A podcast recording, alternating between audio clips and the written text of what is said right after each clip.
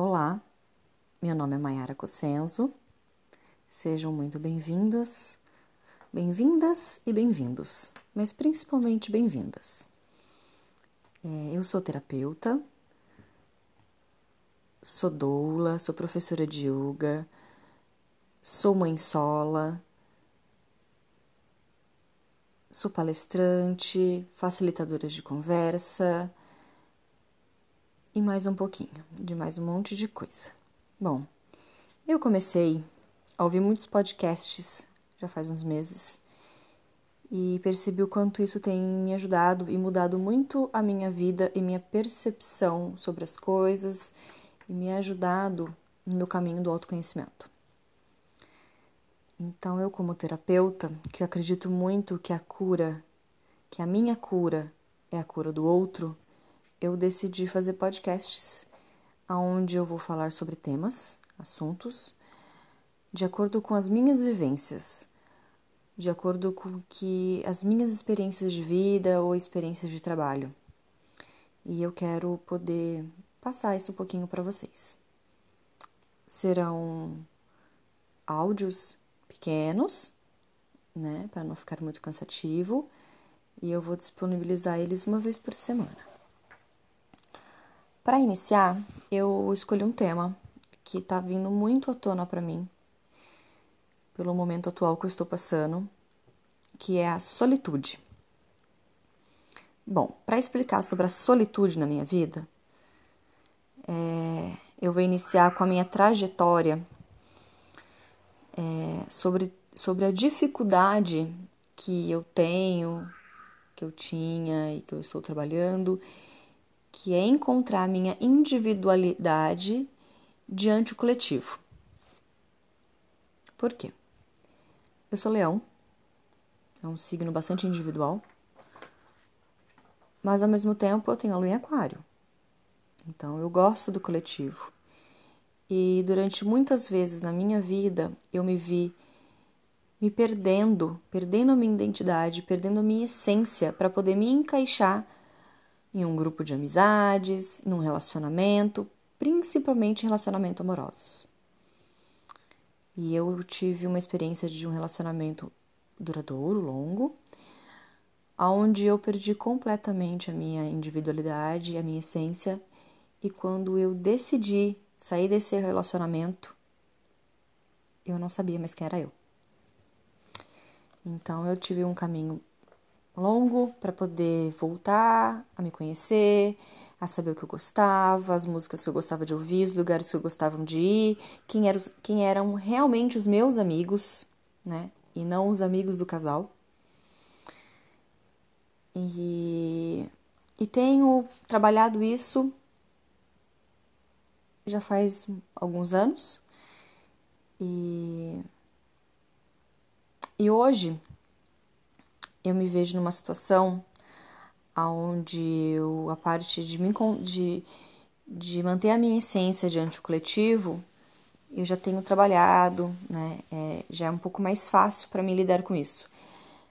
Mas em plena quarentena, eu me vejo morando sozinha, eu com a minha filha, né? Como eu, como eu disse no começo, eu sou mãe sola. Então, eu decidi sair da casa dos meus pais. Isso era um sonho, uma conquista minha de muito tempo e foi muito batalhada. Esse será um assunto para um outro podcast, mas é, eu me vejo em plena quarentena, no isolamento social, morando sozinha com a minha filha, e durante alguns dias ela passa com o, com o pai dela, e eu me vejo literalmente sozinha numa casa, que era o meu sonho, e aonde eu começo a entender a, diferença, entre a solitude e a solidão. Nos meus primeiros dias morando sozinha, quando a minha filha estava com o pai dela, eu não tinha vontade de cozinhar, porque eu morava na casa dos meus pais, né? Apesar da, da minha idade, eu tenho 30 anos, mas quando eu me separei do meu casamento, eu voltei para casa dos meus pais com uma filha pequena, porque eu precisava trabalhar e precisava que alguém ficasse com a minha filha, era minha, minha rede de apoio. Hoje, o trabalho que eu tenho hoje, A vida que eu tenho hoje é completamente diferente e eu consigo hoje ter a minha casa, eu consigo hoje cuidar da minha filha sozinha. Então, eu nunca precisei na casa dos meus pais ter esse compromisso de comida, né? Quem sabe, quem mora na casa dos pais sabe como é que é. E a minha relação com a minha mãe em relação à cozinha era bem desafiadora também, né? Porque ela gostava de tomar conta da cozinha. Enfim, cheguei na minha casa sozinha, só eu e eu. No primeiro momento eu me senti muito sozinha.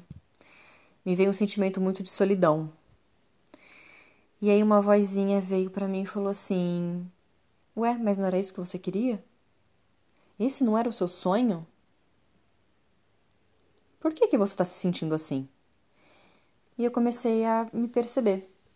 Na verdade, eu eu estava ainda me acostumando com a nova atmosfera, que esse, com esse novo estado de vida que eu estava vivendo, estado de espírito, né? E comecei a, a buscar ferramentas e formas para eu não me sentir sozinha. Afinal de contas, eu estava na minha própria companhia. Era uma companhia excelente. É uma companhia excelente. Nos primeiros dias eu não consegui cozinhar somente para mim, porque não via graça, não tinha vontade comia um lanche, comia algo muito rápido. Passou dois, três, quatro. No quinto dia, eu já fui no mercado, já fiz, já comprei aquilo que eu mais estava com vontade de comer, coloquei uma música e comecei a cozinhar.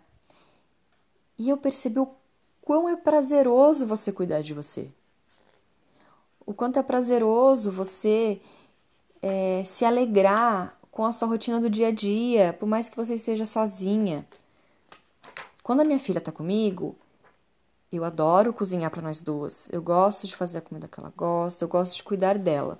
Mas quando eu estou sozinha, eu tinha essa dificuldade. E aí, aquele sentimento de solidão, ele começou a se dissipar, a diminuir, diminuir, diminuir.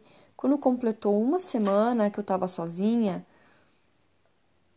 literalmente sozinha, porque a gente está no isolamento social, na quarentena, por conta do coronavírus, então eu não, não estou recebendo visitas, não estou fazendo visitas, não estou saindo na rua, a não ser para comprar o essencial no mercado. Eu comecei a me enxergar e comecei a cuidar de mim como eu nunca cuidei antes. Apesar de todas as terapias que eu tenho, é, apesar desse conhecimento terapêutico que eu tenho, do amor próprio, mas você está nessa situação, para mim foi um desafio ao mesmo tempo muito gratificante. É, e eu comecei a lembrar e a, a vir memórias de quando das companhias que não me fizeram bem, das companhias que eu tive que na verdade me sugaram.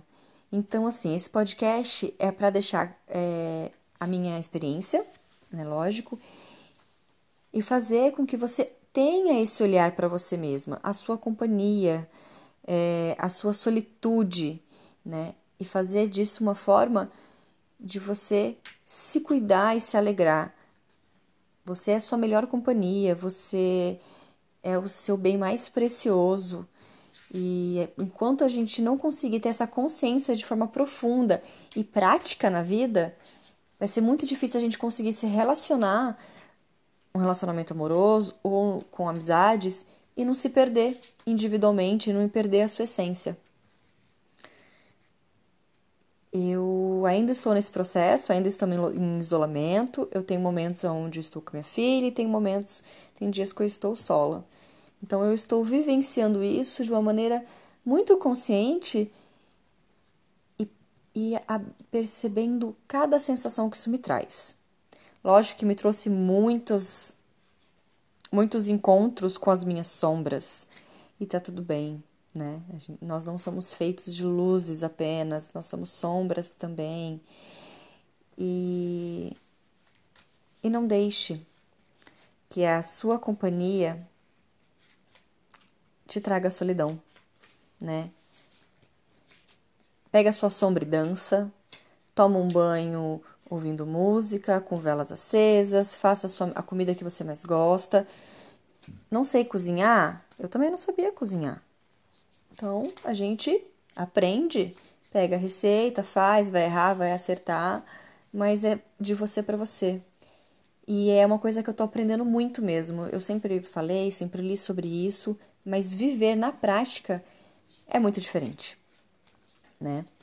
Então, o, hoje o recadinho que eu, que eu, que eu deixo para vocês, como esse primeiro podcast, é se amem.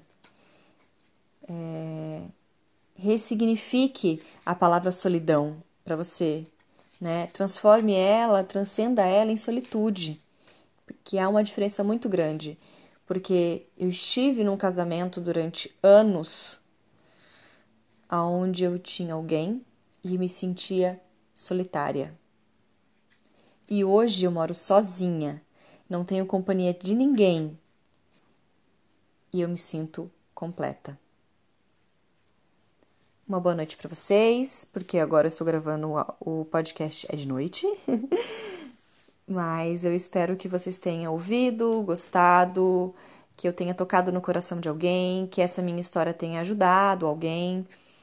É... Que a minha intenção é essa: é poder proporcionar uma luzinha que, que foi na minha vida para uma luzinha da vida de vocês. Eu agradeço. Beijos.